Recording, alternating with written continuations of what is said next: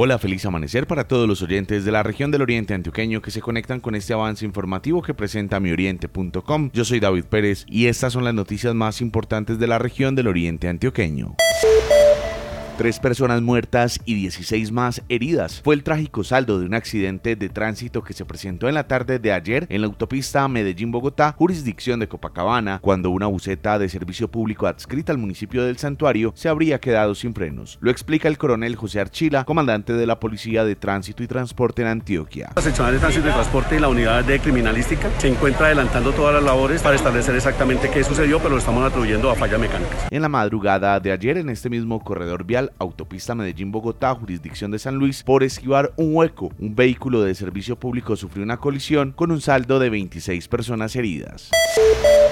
La alcaldía de La Ceja renovó el parque Barrio Fátima, lugar en el que se le rinde un homenaje al ciclismo y por supuesto a Fernando Gaviria. Esta remodelación le suma muchos puntos culturales al municipio y nos aporta de que nos conozcan por cómo somos, por ser buenas personas y por aportar a la comunidad. Nelson Carmona Lopera, alcalde de Los Ejeños. Fernando Gaviria y en homenaje a él, a Juliana, a Paula Patiño, a todos los ciclistas que ha tenido La Ceja, Marlon Pérez, Alejandro Ramírez, Juan Diego, cantidad de ciclistas que son muy importantes para nosotros. Recuperar este espacio que es la entrada de la ceja con una escultura, con un parque canino, con la remodelación, digamos, de este importante espacio para devolvérselo a la gente.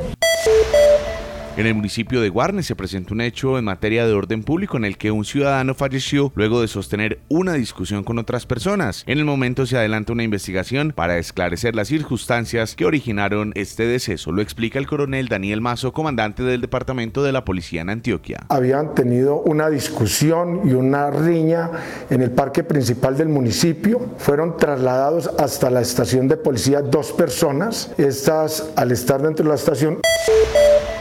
Hasta aquí este avance informativo. Recuerde ampliar estas y otras noticias en nuestra página web www.mioriente.com. Yo soy David Pérez. Feliz comienzo de semana para todos. Mioriente.com y la radio.